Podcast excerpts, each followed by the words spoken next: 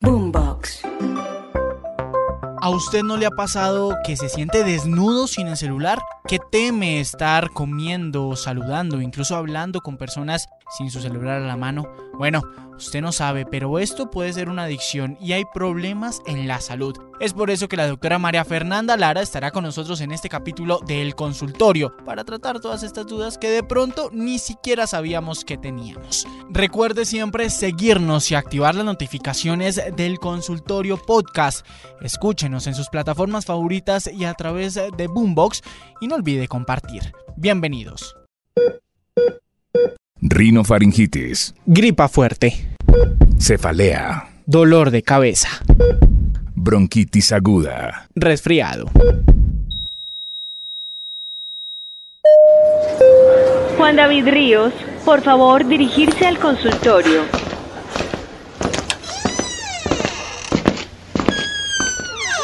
Hola, soy María Fernanda Lara y soy la doctora de este consultorio. Tengo un doctorado en ciencia cognitiva y lenguaje y me dedico a revisar qué factores tienen que ver con el comportamiento humano y la toma de decisiones asociados a la percepción visual. Hola Juan David, bienvenido al consultorio. Hola Doc, muchísimas gracias por, eh, por traerme aquí, por invitarme a este consultorio. Yo creo que es una cita un poco inusual, nunca lo he hecho de hecho, pero es que imagínese que estoy teniendo un pánico en el momento que dejo los celulares, ¿sabe? O sea, como que necesito tener el celular todo el tiempo a mí. Necesito siempre estar pendiente de las cosas. Yo sé que incluso es un poco molesto para las personas que me acompañan, por ejemplo, cuando uno va a comer, cuando uno va a hacer cualquier tipo de cosas, pero pues estoy, la verdad, estoy muy pegado a- al celular revisando las redes sociales. No sé si es una enfermedad, por eso vengo a hablar con usted porque me preocupa un poco de esto. Pues vamos a revisar si es una enfermedad o no. Tienes que primero pensar qué sentimiento te produce tener lejos el celular. Uy, eh, depende, porque es que hay dos partes, uno en el trabajo y otro digamos como fuera del trabajo. Yo en el trabajo lo utilizo mucho por, pues, por las cosas que tengo que hacer y el trabajo y eso, y pues estoy siempre en el celular y en, en, en el computador. Por fuera, yo no puedo durar más de 5 minutos sin él. O sea, odio cuando se descarga, por ejemplo. Bueno, entonces eso ya empezamos a ver que hay un comportamiento ansioso que es como la clave. Hay una ansiedad a no tener el celular al frente y hay una ansiedad a no poder consultar ciertas fuentes. Entonces hay que empezar a mirar qué es lo que te produce. Ok, o sea, por un lado es no tenerlo y por el otro es de pronto que una aplicación no me esté Que una funcionando. aplicación no te funcione, que no te puedas conectar a una red social o que una persona que estás tú esperando que te responda no te responda. Entonces Uy, no. Son diferentes escenarios que pueden generarnos ansiedad. El cerebro humano está constituido con un sistema de recompensa y ese sistema de recompensa hace que las cosas que nosotros sentimos que son agradables tendemos a buscarlas y repetirlas. O sea, yo sé que, por ejemplo, el celular para mí es agradable por esta adicción que tengo. ¿O cómo puedo saber si siento... Porque te da una recompensa, te da algo que te recompensa. Por ejemplo, tú te vas a una fiesta y vas a bailar, es una recompensa agradable si a ti te gusta bailar. Si Sí. te vas a una fiesta y te tomas unos traguitos y entonces a ti te gusta el trago, te produce una sensación que es una sensación Rica, agradable. chévere, si te gusta el chocolate y cuando estás estresado dices, no, a mí me encanta el chocolate y yo con un chocolatico si estoy estresado me desestreso. O tomar un baño, o salir a hacer una caminata, o hacer un deporte. Son los circuitos de recompensa. Ese circuito de recompensa tiene que ver mucho con las adicciones. Entonces esas cosas ricas como tomarme un traguito, como fumarme un cigarrillo o cosas que empiezan a ser ya perjudiciales para la salud cuando afectan tu calidad de vida. O sea, cuando ese sentimiento de que sea algo agradable se te empieza a convertir en algo que te genera ansiedad, te genera intranquilidad, te genera que no tienes paz si no tienes el teléfono al lado, si no estás mirando cada cinco minutos, si se te cae la red y tú sientes angustia, si ya empiezas incluso a predecir que se te va a acabar la batería. Si tú empiezas a ver que, uy, se me va a acabar, se me va a acabar, y empiezas a sentir angustia, frío, mm, desesperación, ganas de tenerlo ahí, ya tienes Doc, que empezar a marcar pero, alerta. Pero lo que usted me dice y yo estoy pensando son cosas habituales en mí. Y eso es lo que ahora me está preocupando, porque obviamente, por ejemplo, yo digamos algún centro comercial y busco la red Wi-Fi del centro comercial. Busco siempre, y, y usted que me habla de aplicaciones, miro también en WhatsApp y ese cosito de escribiendo de en línea, pues sí me provoca ansiedad porque quiero hablar con esa persona que no la tengo cerca, pero pues que a veces, la verdad sí siento que me enfoco más en ese chat en específico que en las cosas que pasan en mi entorno. Pero entonces ahora estoy preocupado porque ¿será que entonces estoy enfermo? Pues entonces tenemos que empezar a mirar el tema del entorno. Lo que empieza a marcar la diferencia entre un sobreuso, que puede ser un sobreuso, algo que me gusta mucho, yo lo uso mucho, Sí. o algo que ya empieza a ser un comportamiento de adicción, tiene que ver con cómo altera la calidad de vida y el comportamiento normal. Si afecta, por ejemplo, que uno en una reunión con más personas prefiera estar conectado al teléfono que a esas personas que para mí son importantes, ese es un indicador. Pero es que es muy difícil uno poder identificar eso, Doc. O sea, yo no sé cuál va a ser esa línea. O sea, si es algo personal, por eso vine eh, a este consultorio, porque si es algo que yo digo voy a identificar eso, créame que no lo logro. Bueno, entonces tienes que empezar a contar en el día. Entonces, en el día, ¿cuántas veces logras dejar el celular un rato aparte? O sea, si logras ir al baño sin el celular, si logras dormir sin el celular, si no te despiertas a medianoche para consultar el celular. Y lo que te digo, sobre todo, es cómo afecta otras actividades de la vida diaria. Si, por ejemplo, tú decías, yo antes hacía deporte, compartía con más personas, limpiaba mi casa, pero ahora yo me puedo enganchar en ver una aplicación, un Instagram, un Twitter, un Facebook y me puedo durar ahí una hora, dos horas o tres horas chateando, ya tienes que empezar a controlar el tema. Y, y- eso me pasa mucho con estas aplicaciones, por ejemplo, TikTok también, que uno empieza a ver esos videos y empieza a ser como adictivo. Pero entonces, Pero claro, ese es el circuito de recompensa. Fíjate que las aplicaciones están diseñadas basadas en neurociencias para engancharte, para volverte adicto a ellas. son malvadas. Son malvadísimas. Entonces, fíjate, por ejemplo, que WhatsApp, hablemos de WhatsApp. Sí. En tu WhatsApp, tú tienes monitoreo en tiempo real, tienes la recompensa en tiempo real.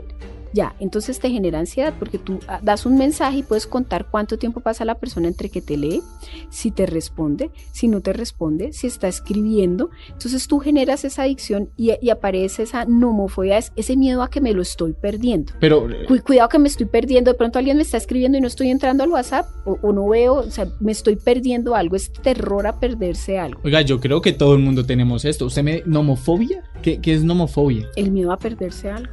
Entonces es perder, el, pensar que está pasando algo en las redes sociales y que yo me lo estoy perdiendo. Entonces, por ejemplo, en, en Facebook, fíjate que están muy orientados, ¿no? El Twitter es más a noticias, a cosas que pasan Sí. en el mundo. El Facebook son cosas que le pasan a la gente. El Instagram tiene, por ejemplo, un algoritmo. Todos funcionan con algoritmos que si tú entras a una página te empieza a perfilar, a identificar qué te gusta y te va dando esa galletica de eso que te gusta. Y esa galletica de eso que te gusta te produce recompensa porque sigues viendo cosas que te gustan. Entonces Sí. ese circuito de recompensa en el cerebro se activa y te produce placer y al producirte placer tú liberas neurotransmisores que impregnan tu cerebro. Entonces tú empiezas a asociar el placer a estar ahí. Y esa línea delgada entre el placer y la ansiedad tiene que ver con qué pasa cuando a ti te quitan la galletica que te gustaba recibir. Esto, esto es mucha información en este momento. Claro, o sea, y todo tiene sentido porque no le miento. En WhatsApp, por ejemplo, con, con la chica que me gusta, estoy muy pendiente de su, de su chat. O sea, al momento en que cuánt- eh, a qué horas me respondió, si tiene doble chulo, si es azul el chulo, si está en línea, si está escribiendo o si está escribiendo con más personas. Incluso, y acá va a sonar un poco raro mi comentario, hay aplicaciones que uno puede ver si la otra persona está conectada o no. O sea, que eso también genera ese tipo de adicci- adicción, ¿no? Uno se siente como más tranquilo con eso. En general es a- sentir el control. O sea, fíjate que es Sí. sentir el control, sentir que me dan eso que me gusta y lo que produce la deprivación cuando me quitan eso que me gusta. Ese sentimiento de deprivación, de decir, me quedé sin red, se cayó WhatsApp, se me va a acabar la batería. Cómo tú te acostumbras incluso al celular que cuando te lo roban, se te pierden, lo cambias, tienes que, te cuesta incluso volver otra vez a, a manejar ese entorno conocido. Cuando tú sientes esa dep- deprivación, cuando te lo quitan, fíjate lo que pasa cuando la gente se sale de cobertura y se va a un paseo. Tiene naturaleza, tiene personas No, y todo, pero está complicado. muerto y dice, no, yo no quiero ir a un sitio donde yo no tenga red. Ay, Doc, eh, no, pues usted ya me está preocupando porque me pasa eso. O sea, yo cuando no tengo red o algo, me estreso. eh, quiero terminar rápido lo que estoy haciendo para volver a otro lugar.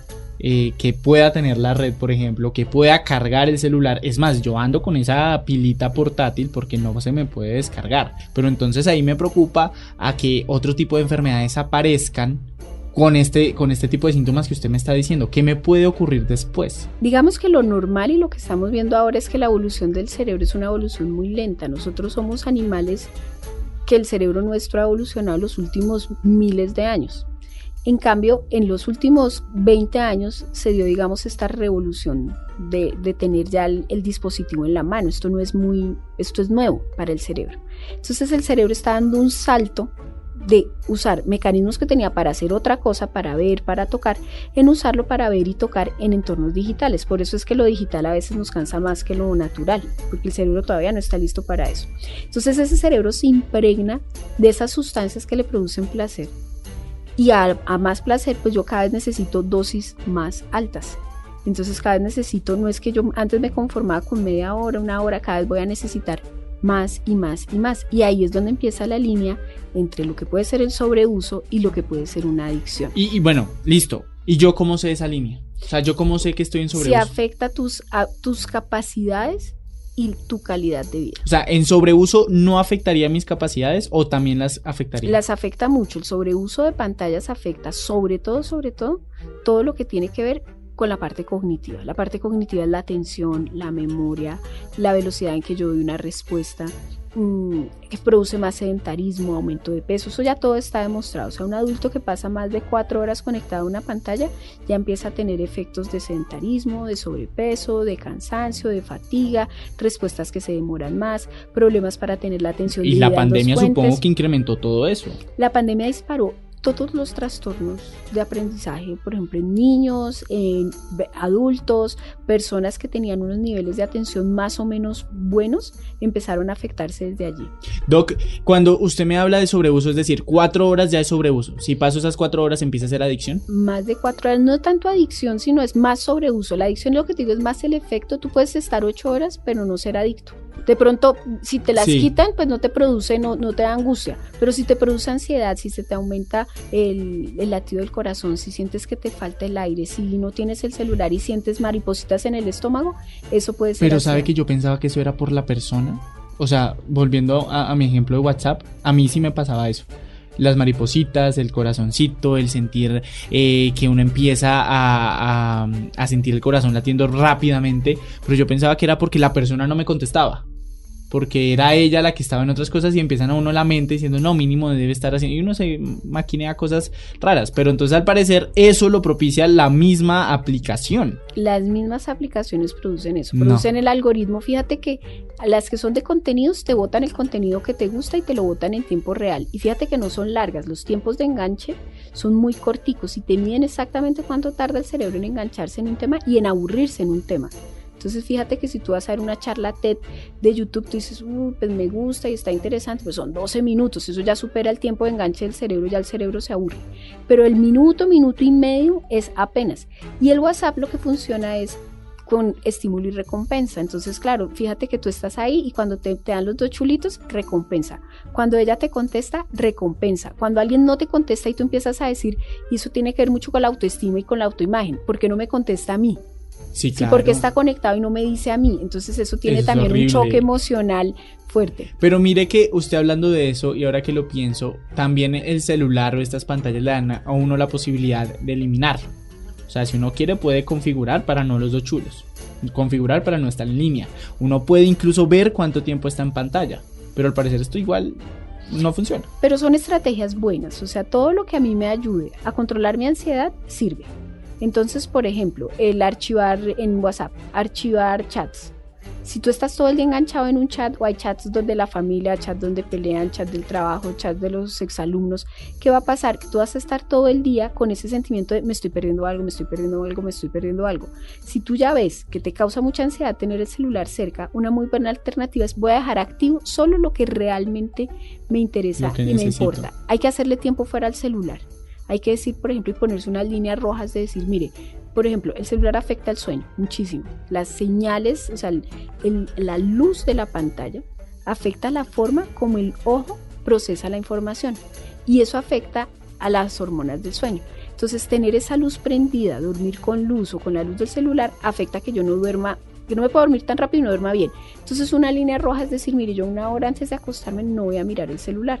Contrario a lo que hace la mayoría Ay, de gente, que es que lo último que haces, no porque es, es, es en aras de tus sueños. Si tú tienes un buen sueño, tienes energía cognitiva para todo el día para pensar, vas a rendir más y todo eso. Pero te digo, son líneas rojas. Es como decir, es muy rico comer papas fritas y gaseosa, pero no son sanos para mí. Entonces yo voy a comerme ensalada Me y limito. agüita. Entonces yo me limito. Una horita Mm. antes, no celular. Voy a entrar al baño sin el celular. Cuando esté con una persona que me interese, voy a guardar el, El celular. baño no es un buen lugar para no tener Sí, el bueno, celular. y hay otra costumbre que se ha usado ya muchas familias, yo lo he visto, que llegan a la hora de la comida y todos ponen sus celulares en una canasta y dicen, bueno, vamos a hacer una comida al día y no vamos a tener celular al lado, vamos a hacer una cena y no vamos a tener celular al lado. Oiga, esto Doc, de verdad yo siento que nos cambió absolutamente a todos y de verdad María Fernanda, muchísimas gracias, en serio, creo que es súper útil y créame que voy a volver, se lo prometo. Perfecto, aquí te esperamos.